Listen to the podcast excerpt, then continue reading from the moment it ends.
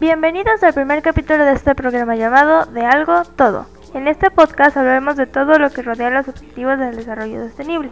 En esta ocasión abordaremos el objetivo número 3, salud y bienestar, y algunos puntos del número 12, producción y consumo responsable. Y digo abordaremos porque en este capítulo nos acompaña nuestra invitada Fátima. Antes que nada, comencemos con la explicación de lo que estaremos hablando. ¿Qué es sostenibilidad? Bueno, esta se describe como los sistemas biológicos que mantienen una productividad óptima en el transcurso del tiempo. Se refiere al equilibrio de una especie con los recursos encontrados en su entorno. También se aplica a la explotación de los recursos por debajo del límite de la renovación de estos. ¿Qué son los ODS? Por otro lado, el Objetivo de Desarrollo Sostenible, en sus siglas, son una iniciativa impulsada por las Naciones Unidas para dar continuidad a la agenda de desarrollo tras los objetivos del desarrollo del milenio. El objetivo 3 habla de garantizar una vida sana y promover el bienestar para todos en todas las edades de la actualidad. Y ya que el mundo enfrenta una crisis sanitaria a nivel mundial sin precedentes, el COVID-19 que está propagando el sufrimiento humano, desestabilizando la economía mundial, cambiando drásticamente vidas de miles de millones de personas a lo largo de todo el mundo.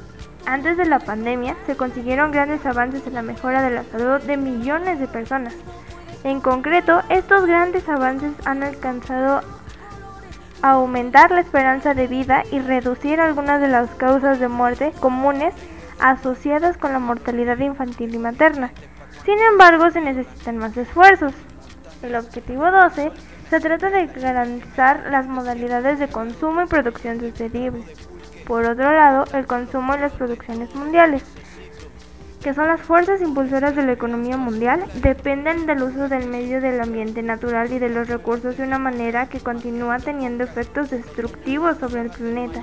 El progreso económico y social ha conseguido que durante el último siglo y acompañados de la degradación medioambiental que se está poniendo en peligro todos, ciertamente ha conseguido que los mismos sistemas de los que depende nuestro desarrollo futuro y ciertamente nuestra supervivencia cambien. Y el consumo y la producción sostenibles también tienen que ayudar a contribuir de manera sustancial a la mitigación de la pobreza y a la translación de la economía verde y con más baja emisión de carbono. Ahora sí, sabiendo esto, vamos a un pequeño corte y en un momento regresamos.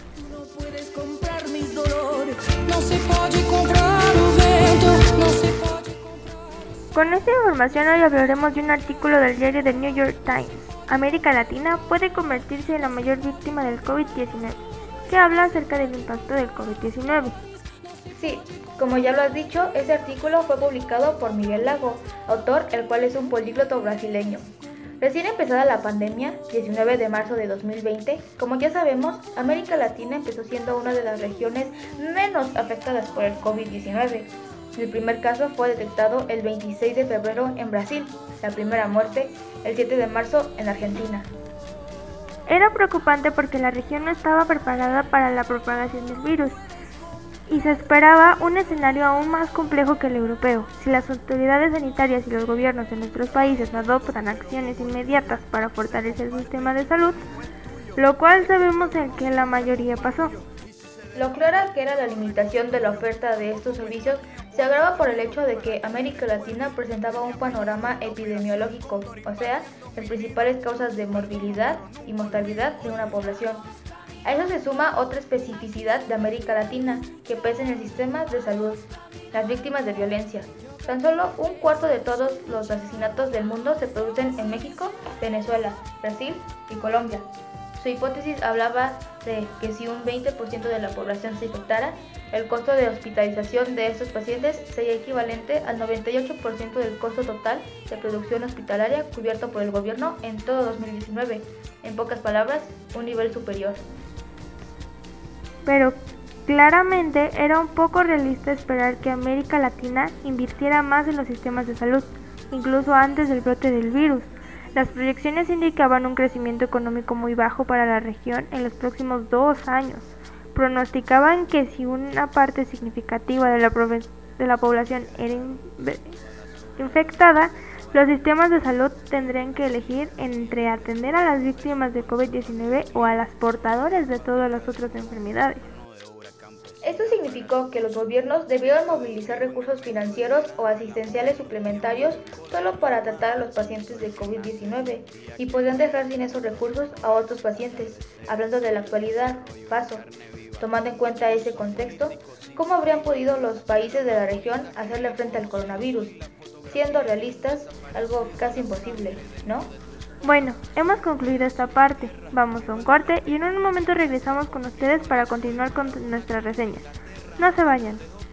Soy lo que sostiene mi bandera, la espina dorsal del planeta en mis cordilleras. Ya habiendo escuchado toda esta información, concluimos y sabemos que la hipótesis realizada hace más de un año cuando apenas comenzaba la pandemia, apuntaba que estos países de Latinoamérica serían los más afectados y entonces así fue. Sí, en más de un aspecto, las decisiones que tomaron acerca de la crisis sanitaria no fueron del todo acertadas, lo que provocaron consecuencias. Hasta el 9 de abril del 2021, un total de 25.833.319 casos de COVID-19 han sido registrados en América Latina y el Caribe. Brasil es el país más afectado por esta pandemia en la región, alrededor de 13 millones de casos confirmados. Colombia se ubica en segundo lugar con casi 2,5 millones de infectados. México, por su parte, ha registrado un total de 2.267 casos dentro de los países más afectados por el nuevo tipo de coronavirus. Entre América Latina también se encuentran Argentina, Perú y Chile. Dentro de esto, cabe resaltar que ha sido muy importante el consumo responsable en torno a las dosis de vacunación proporcionadas por el beneficio de estos países. Las alternativas que se han empleado deben ser consideradas óptimas para así poder contraatacar el virus que nos ha dañado en todos los sentidos. Llegando a esta parte, damos por finalizado el capítulo número uno de nuestro podcast de Algo Todo. Espero que les haya gustado el capítulo.